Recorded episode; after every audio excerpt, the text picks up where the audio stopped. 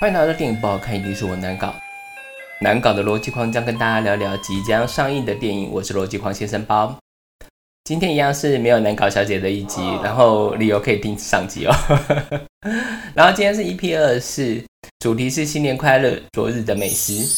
本集主要聊一下即将到来的新年，同时也会聊聊昨日的美食这个影集。那我们先来聊一下新年吧。逻辑狂今年要就地过年了。我录音的时间是一月二十二号的下午一点，然后有看新闻的朋友应该知道，昨天晚上的疫情忽然大爆炸了。虽然就是去年的疫情也是有点严重，但是今年的传播速度真是超乎大家想象的快速，所以接下来大家春节年假要出门的几率应该会降低，只能说。多看戏吧，各位。呃，因为目前传到的都是北部跟高雄，所以如果你并非这些区域的朋友，那出门还是要做好消毒的工作。反正是新年快乐，所以我不要再聊这个有点沉重的话题。那反正大家就是出门的时候要小心哦。然后一年一度的新年假期又要来到了。其实对我们呃已经超过一个年纪人来讲的话，其实还蛮害怕过年的，所以今年就地过年对我来讲是好事，觉得嗯可以省下不少事情，可以省下一笔红包这样子。毕竟这一两年真的是比较不景气一点呐，那所以我觉得大家能省则省嘛，那省的舟车劳顿的费用，又可以省下包红包的费用，我觉得大家今年可以用这一件事情来当借口，就可以借故不跟亲戚朋友见面，我觉得这都是蛮好的，因为我有一个朋友已经在使用了。然后我觉得今年最大的改变，除了就是说疫情的关系，然后导致大家可能会变得有点难出门。另外一个对我来讲最大的改变是，今年没有不准笑了。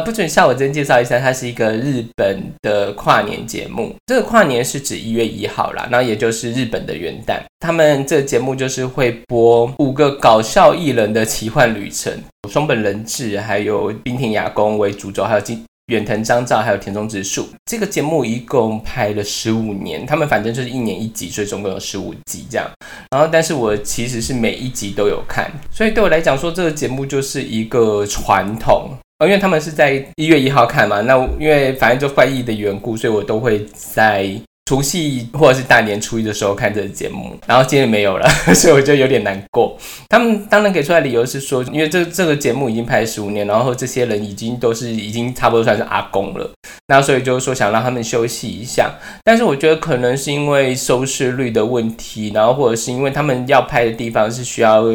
呃近距离接触的，因为他们有一些打屁股的这个活动，或者是有一些近距离的处罚，那可能就是因为 COVID-19 蛮严重的。呃，所以就今年就没有了。那因为没有的情况是觉得有点可惜。不过，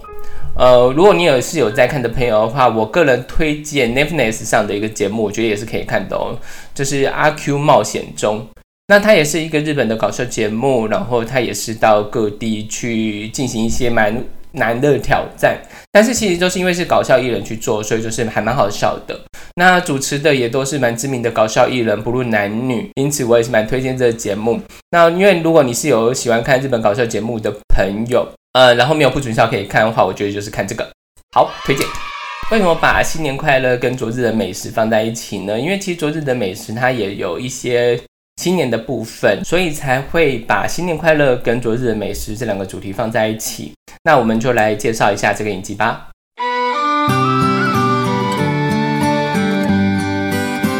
他的美食是日本漫画家吉永史的作品，然后故事是说一对中年男同志伴侣，然后两个人大概都是十岁，然后一位是剑史郎，他是一个律师，然后另外一位是石吹贤二，然后他是一个美法师。然后两个人同住在两房一厅的公寓中，史郎为了两人将来的生活，然后就用精简的预算，每天烹饪出各式各样健康的料理与家常菜。故事就在菜色和两人的日常生活间展开，所以它就是一个很简单的家庭生活剧。呃，这个介绍其实是来自于维基百科，然后这个介绍真的是非常短。因为这个剧就像我刚才讲，它就是一个疗愈型的家庭剧。那这几年日本有蛮多这种类型的戏，然后它就是其中一个。其实它比较少见的议题是从同志伴侣出发，它有过年特别篇嘛，过年也是可以看哦。因此我们才会在这个时候先介绍这个影集，是说如果看完之后还可以追它二月中的电影。刚才我们介绍的那个大纲其实是来自维基百科嘛，刚才有说了。那因为其实说真的，只要是家庭剧的大纲都不是很好写。大家看这个介绍的话，其实就会觉得这个戏没什么魅力，不想看这个戏。当然，这也不是写的人的问题，也不是那个编写维基百科的人的问题，因为这个戏的大纲就像我刚才讲的，是不好写的，因为你也不知道什么是很大的重点，然后什么要摆进来，然后就会形成了一个只能写短短的，就变成说你要看才知道说他们发生什么事情。那所以就是说，我们等下会来多介绍一下。不过我要先说一个，就是说这个戏不论男女生都非常适合观赏，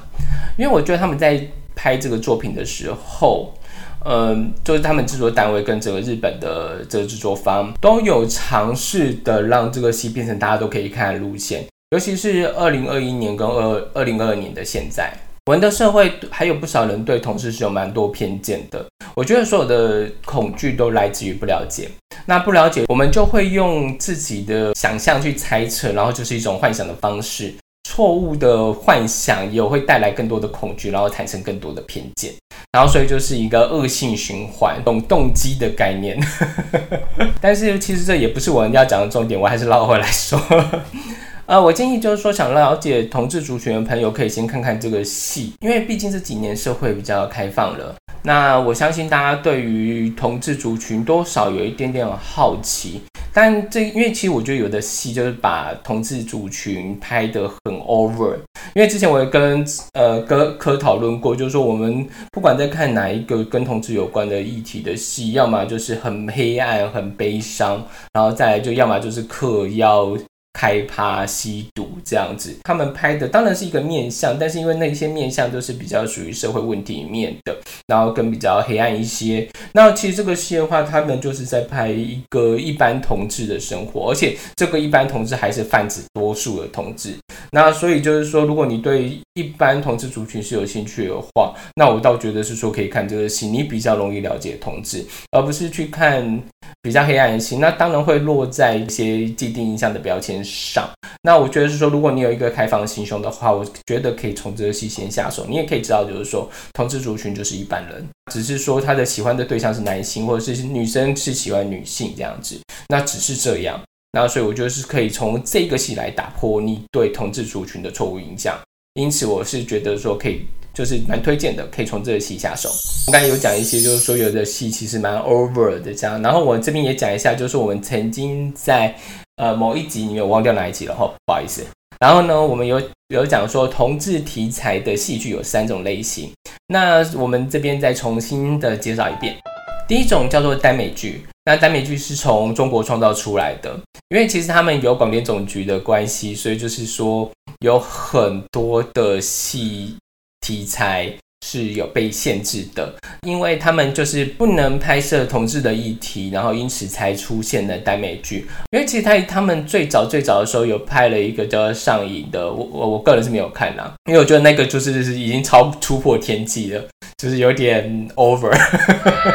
然后所以就是呃，它是属于 over 的剧种的时候，中国广电总局就下令封杀。那所以就是在那个戏之后。就开始走耽美路线，而且这几年的耽美剧其实也受到了更大的限制。那所以就是说，其实在中国要看到这种戏，其实变得非常的困难。然后第二种的话就是同志剧。那同志剧的话，它其实是拍给同志看的，就不是给一般的观众看的，因为它里面的议题可能偏向于就是比较沉重，而且它的画面是不要求唯美的。因为我刚才讲的耽美剧，还有我等下要讲的第三种的话，它就是就是要唯美。像刻在你心底的名字，就是说画面要漂漂亮亮的。那因为其实它里面有一些服化倒装法，其实没有这么的贴近那个时代。但是因为为了要让角色看起来是好看的、是漂亮的、是帅气的，呃，我刚讲的这种同志剧，它就是纯拍给同志看的，以同志的菜为标准，那角色就不会这么的唯美。然后他会讲的都是比较偏同志社会议题型的。但那种戏的话，他为了是拍给同事看，因此他就会有一些肉搏战的时候，各位自己去理解那个意思。像蛮多同志电影，呃，例如说《醉生梦死》，然后《安非他命》之类的，就是这个路线的戏。不过这种都会是以得奖导向啦，啊，然后再来第三种的话，就是我们刚才讲的 BL，BL 这个是拍给女生看的，就是说它是一个唯美画面好看啊，然后不用写实，然后这个路线的戏它就会比较偏偶像剧，那它一定会有肉搏战，但是它会摆在整个戏的最后，就很像我在看偶像剧的时候，它也是，或者是我自己在写偶像剧的时候，一定是把。呃，肉搏战放到最后，但是也不是真的料大肉搏啦，就是 就是会有呃唯美镜头，然后快速带过，然后让观众继续想象，就大概这样子，就播得出来的程度。那所以就是基础上就是有这三个分类。然后这个漫画的作者最知名的作品也是毕业楼，然后这个作品的名字叫做《西洋古董洋果子店》。如果你有看过比较早期的日剧的话，应该都知道这日剧的名字。因为这是一个漫改剧，然后那个以那个时期来讲，女生比较有机会看过，我好像瞄过一眼而已。因为这个戏除了是毕业楼以外，然后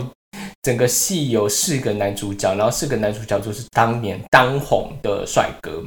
像有龙泽秀明。然后阿布宽，不过这个戏真的是用用太而够了，因为这是一个二零零一年的戏，然后已经过二十年了这样子。而且这些帅哥，我刚才讲的这些大帅哥们，目前也都是大叔了。当然，就是说龙泽秀明保养的还是非常好，而且他现在是杰尼斯的社长，所以就是一个很厉害的人，我也不无无话可说。就是以前当偶像当当当，然后当到这个社的社长啊，算厉害，真的是。当然，这个作者还有其他的作品，然后他另外一个比较知名的作品就叫《大奥》，那也是有拍成日剧。有兴趣的朋友，因为我相信对日剧还是有一些有兴趣的朋友存在，有兴趣的朋友是可以观赏的哦。那因为我就不赘述，因为它有点偏离这次的主题啦。然后绕回来讲，其实我们今天的这个戏，其实它有点不隶属在这三大项之中。硬要把它分归类的话，你可以把它摆在二。但是他又其实有点勾到刚才我讲的三，就是说毕业了这个戏，其实为什么说大家都可以看？因为它是完全没有肉搏战的戏。然后，因此他在画面上也不追求唯美，所以就是说，你他等于是横跨二三。那在定位上来讲的话，我觉得他就不在，其实他就不是一个 BL 路线，而是我觉得他就是探讨同志议题的社会家庭剧，然后有家庭、有人生，然后有正确观念的一个戏剧。那说这么多之后，我们再来多介绍一点故事，先从第一季开始。第一季的时候，故事整体偏向于史郎跟贤恶的生活故事，然后其实整体就是这个漫画的前几集。那我这边也会讲关于漫画的部分，其实它都有全部都拍出来了，它都有照漫画的方式拍出来，但它其实有做一些简单的改编。那所以我是觉得是说，我还是同时会讲一下漫画，因为它漫画目前出到了日本是出到了十八集，那台湾翻译到十六集。然后我们多说一下故事。史郎跟贤二的生活非常的简单，两个人一起同居，然后生活就是互相照顾，不会有任何毕业楼情节啦。两个人是分房睡的，呃，因为史郎的工作关系，所以他没有办法完全出柜，两个人其实就形成了一个出柜程度上不同的问题。其实这边也也讲一下，就是说有一些人对于出柜观念，就是说，哦，你出柜了，就是全世界人都知道，但实际上有一些就是属于部分出柜。就是说，他可能是呃家人知道，或者是一部分的人知道，然后在职场上的话，就变成是说没有办法出柜。那这个其实在日本跟亚洲都很多见，即便到现在，就是说呃同婚已经通过了，但是我觉得社会上的多数人还是没有这么的接受，而且其实，在某些职场上是更不接受的。因为其实蛮多职场是蛮封闭的，就像是主角史郎的职场，基本上他们可能是没有办法接受，那导致了是史郎也都没有出柜，也没打算要出柜。哎，再来就是说他平时的装扮行为也都不太像是同志，那变成是他很难出柜。那险恶则则相反，因为险恶就是一个美发师，然后他的装扮、呃行为举止，也就是日本人眼中的标准的 gay。那因为其实。日本人，我相信如果大家有在看一些资料，或者是看一些戏剧相关的，可以知道说说日本人的标准的 gay 其实就是蛮会打扮的，比较流行，然后而且就是会把自己的妆发妆容弄得很好很好的那一种路线，然后就是甚至有散发出一些女性味道或洋呃或者是嗯，当然有一些翻译问题啦，不好意思，我真要用这个词，就是有一点人妖感这样子。那就是像日本，他蛮多上电视的同志都是男大姐。如果你们常看日本节目的话，应该有看过。就是男大姐这样的角色出现，那在日本的话，就是蛮多见是这个路线的，较不会就是说像很很阳刚的那些，其实就在日本社会就变成是一个男出柜的状况。那史郎跟贤恶的差异性，也就是在这件事情就是已经先拉开了。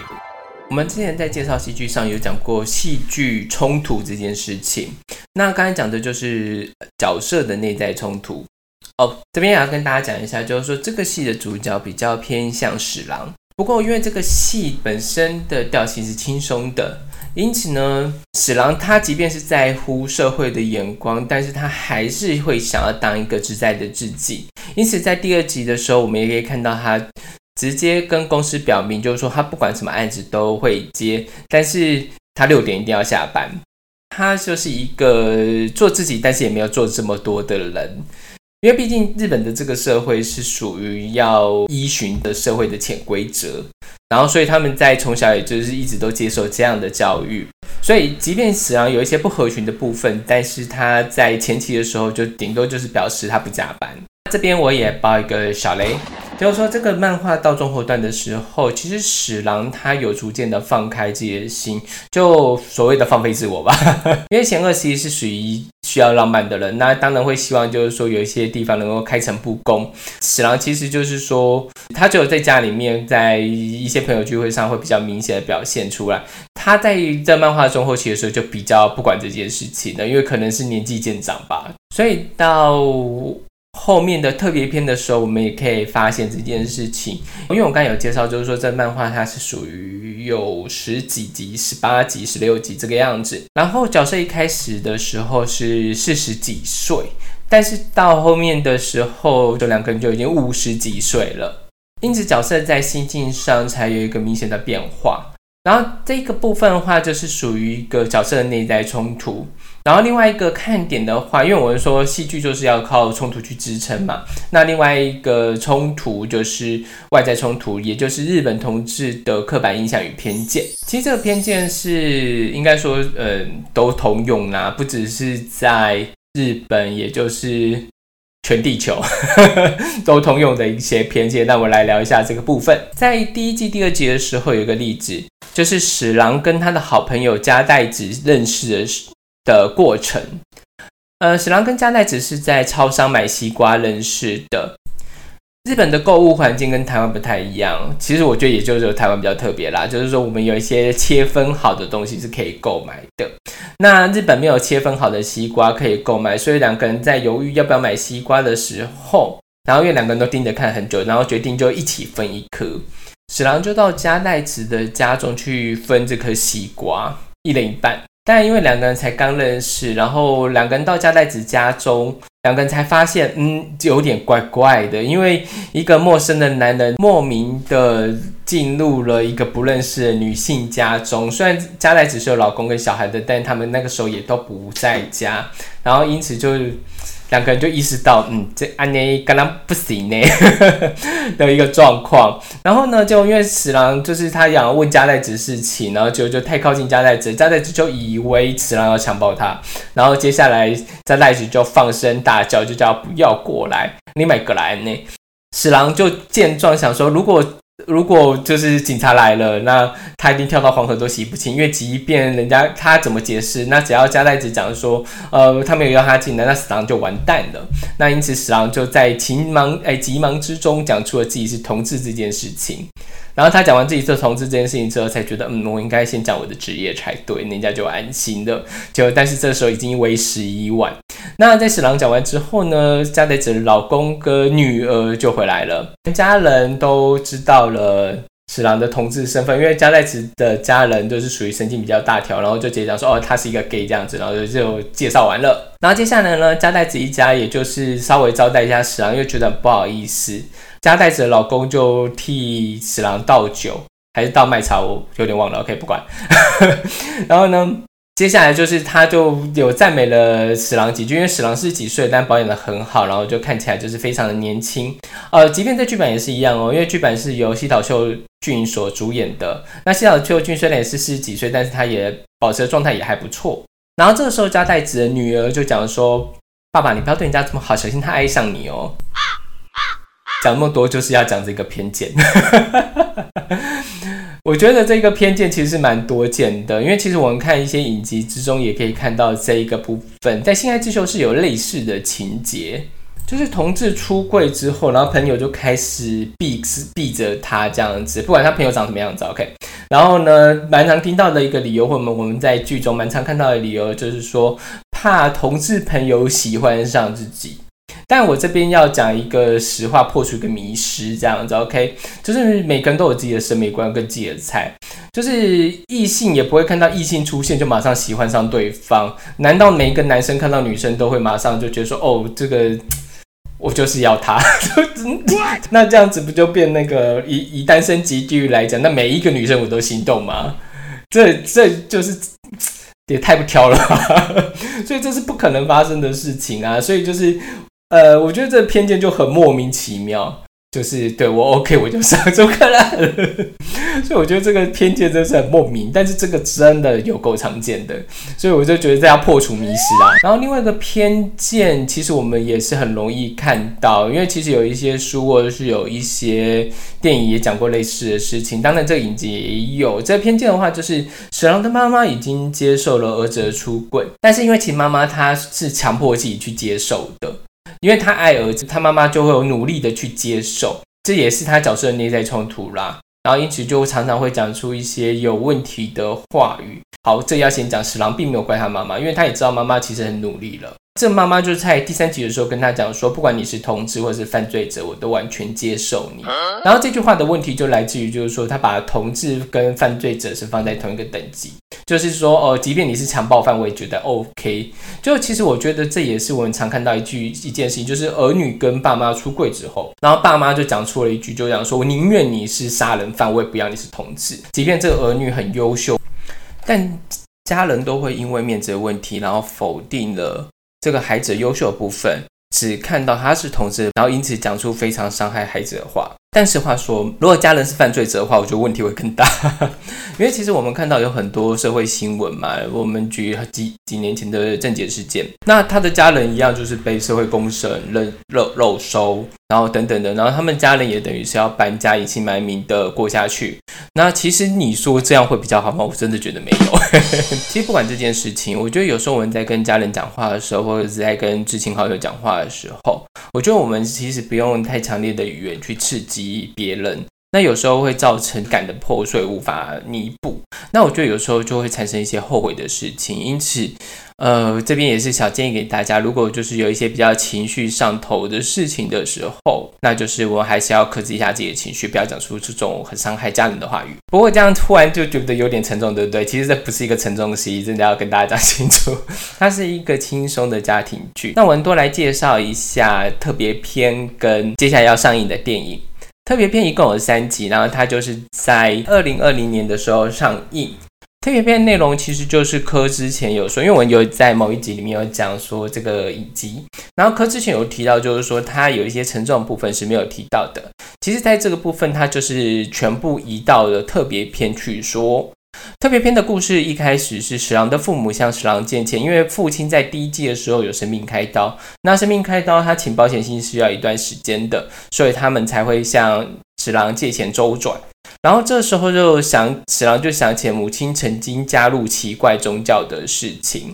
那其实这个部分它本来就是在漫画的前几集，但我觉得这是一个比较成功的改编。事件过后，第二集就把焦点放在另外一组同志伴侣上。小日向宇航这一组的同志伴侣跟十郎贤二是蛮不同的，一个是超级任性的小王子，然后另外一个就是愿打愿挨的管家。那特别篇中，史郎借由这些事情来认同他跟贤恶的关系，然后让他更珍惜自己的家人以及伴侣。所以特别篇中就是个导向，因此它就是一个蛮适合新年看的。然后电影的部分就是漫画第八集。京都之旅，因为其实我还没有看到电影，因为电影二月中二月十八才会上，那所以我现在讲的部分的话，都会是漫画的部分。然后这边我也讲一下它的前因后果，为什么会有京都之旅呢？因为这件事情在于史郎某年带贤二回家跟父母见面过年。然后呢，史郎的母亲表面上虽然是平静接待哦，这边要讲就是他带贤二回家过年这个决定是妈妈说的，因为妈妈觉得是说他要好好的认识这个伴侣，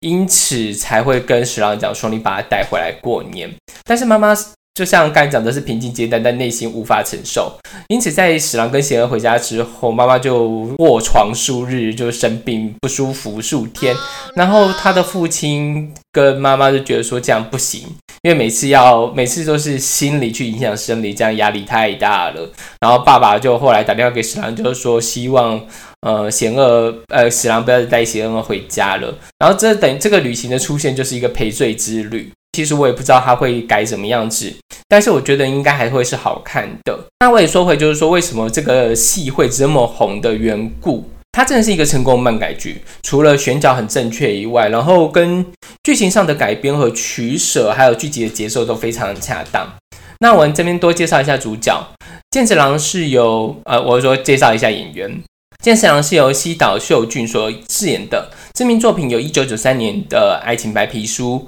然后《大奥》，另外还有《搭人草莓叶》。然后他去年也获得了美国国家影评人协会最佳男主角奖。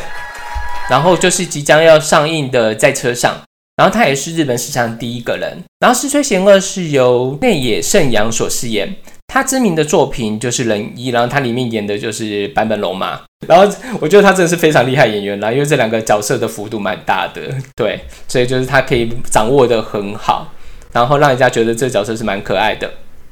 然后为什么说它是一个成功的漫改剧？因为我觉得它剧情的部分，就像刚才讲的是拿捏的很好的，而且它也在，就是因为它为了让大众看，所以把一些很沉重的东西就尽量的向后延、向后摆。然后，而且这个戏其实它是有法律部分，因为史郎的职业是律师。那在剧集里面虽然有呈现，但是我觉得它比例并没有这么重，它有把。一些该拿的东西拿掉，因为就不会讲那么多条条文文的东西。然后他比较着重在感人的部分。那职场上的有一些比较杂的事情，他也有所取舍。然后因此整个戏跟漫画都是非常日常的。然后而且再就是说，他在剧集的部分也有料理。那料理的部分虽然在剧集的比例上是点缀。因为有些其实他在料理的部分没有说的太清楚，但是在漫画里面其实是讲的非常详细的，就包含所有的步骤等等的。因此，我觉得说，如果你对料理有一点兴趣的朋友话，日式啊日式，那也可以看这个戏，然后哎去看漫画。对不起，我讲错，去看漫画，然后因为可以抄下来他的食谱。其实我自己在看的时候，默默记下来了，因为我觉得有一些东西好像是可以记做的。当然不是说什么高深的料理，我觉得就是说不小心。呃，有像我有一年，别人水水果买太多，别人送太多，那我就觉得，哎，只能想办法把它消掉。那 maybe 可以做成果酱吧。那个时候就发现这个漫画里面有教，那我就觉得，嗯，这个是一个好方法。而且，即便你看剧集它的料理方式，我也觉得是说大家也可以学，尤其是住在都市的朋友们，因为日本人很擅长就是十分钟出一道菜，然后五分钟出一道菜这种路线。呃，我觉得他们就是一个很善于料理上偷懒的民族，他们就是两个极端嘛，就是你要很认真，可以超级无力认真的，那要么就是倒过来，就是可以超级偷懒的。然后坊间有很多什么偷懒的料理模具器具，也就是他们发明的。日本人真是蛮擅长的啦，所以我觉得是可以看这个了解一下。然后说这么多，为什么跟科会这么推荐这个戏？我个人有两个共鸣，因为今天科不在，所以我没有办法讲说他有什么共鸣的点。那我觉得就是有两个点是我共鸣的。那我先介绍第一个点，就是这个戏的爱情观。那我先说一下这个剧集的部分，在第一季第四集的时候，呃，史郎跟贤二本来是朋友的朋友，然后两个人在二丁目的酒吧，新宿二丁目的酒吧见过一面。那时候史郎是有男朋友的，然后呢，一年之后，史郎到贤二上班的美法庭剪发，然后两个人再次碰面。那单身的两人就开始往来，像朋友般朋友，没有交往。没多久，就是贤二的住的公寓淹水，那史郎见状就主动询询问贤二要不要搬到他家。然后之后两个人就开始同居交往了。那为什么会说这个前提的剧情呢？因为呢，其实史郎在选择贤恶的时候，并不是选择贤恶的外表，因为其实后来在同一集里面，实际上就很明白表示出来，贤恶不是他的菜。为什么会选择贤恶？就是在一起比较轻松，然后相处起来非常的无压力。然后因此才会选择跟贤恶在一起。为什么这个点我会有共鸣？其实这有点，实话说，这有点中年的爱情观。其实应该说是中年男性的爱情观。嗯，那我知道这样讲，有一些女性或者年轻人会很难接受啦。但是我这点就是想要替男性朋友们做一个解释。呃，而且这也是牵扯到一个话题，就是说男性为什么多数没有跟自爱结婚？不过这个我要先讲，这个就是个人的意见，大家听听参考就好了。因为我相信，就是一样的米养百样的人，那每个男性都有自己的问题。然后也要讲一下，就是说为什么用这个戏讲，因为刚好就是这个戏有提出来。那实际上，即便这个角色是同志，但他的思考选择其实偏向大众男性。然后因此，我觉得说他是一个可以拿出来讲的范例。男性在某个年纪之后，可能一般多数都是在三十五或者是四十之后，然后就会开始以事业为重。那有的人是以兴趣为重，然后他可能事业没有什么要忙，可能是富二代吧。OK，在这些就是忙自己事情的状态下，然后就会越来越怕麻烦，就是一个心境的转变。然后在这个情况下的时候，就会选，就会择偶条件就会开始偏向于。无压力，不要给我压力的人，能够轻松、好沟通、好相处的人就好。其实我们在另外一个节目中有看到，就是我之前讲的《换乘》，那《换乘》里面也是啊，就是我最常讲的金普贤跟宣浩明这一组。那因为男生就是觉得说他要开始拼事业了，男女生还是觉得说两个人要在常常在一起。那希望男生多陪自己，多帮自己忙。那所以就会形成了一个落差状态。然后为什么就讲说不会跟直爱结婚？因为其实，在有落差之后，那应该都是会走向分手啦。之后就会想要找寻一个。另外一半还是会想找寻伴侣。如果你就是想要还是想要建立家庭的话，那就多数就会找一个舒服的对象。所以有时候就不会变成跟挚爱结婚，而是到后面出现了一个轻松的人的时候，那我就跟那个轻松人结婚。反正我就年龄也到了。所以其实为什么男性到三十五岁就忽然就跑去结婚，然后那个对象可能也不是他最爱的，但他就觉得哎这样就好了。其实这个情况是很多见的。不要绕回来讲，我不是要帮大众男性开脱啊。其实说实话，我自己也是有一点点偏向这一路的人呐。因为我之前我也有说过，我跟柯都是有点工作狂，在拼事业的时候又要兼顾情感，其实我觉得大家都很难招架。然后因此就会说有感，而且再就是我自己也是中年状态，所以我会觉得说挑个舒服的伴侣，细水长流就好。那。其实我知道说这个观点，就像刚才讲，有很多人是没有办法接受的。但其实我觉得，如果您的年纪也稍长了话，那我是觉得说，还是建议不一定要追求轰轰烈烈的情感呢。因为其实就是你蹲得越低，跳得越高嘛。那就是呃，吵得越凶，就和好的越越开心这样子。呃，和好越开心，大家自己去体会那意思。OK，那所以我就觉得说，嗯。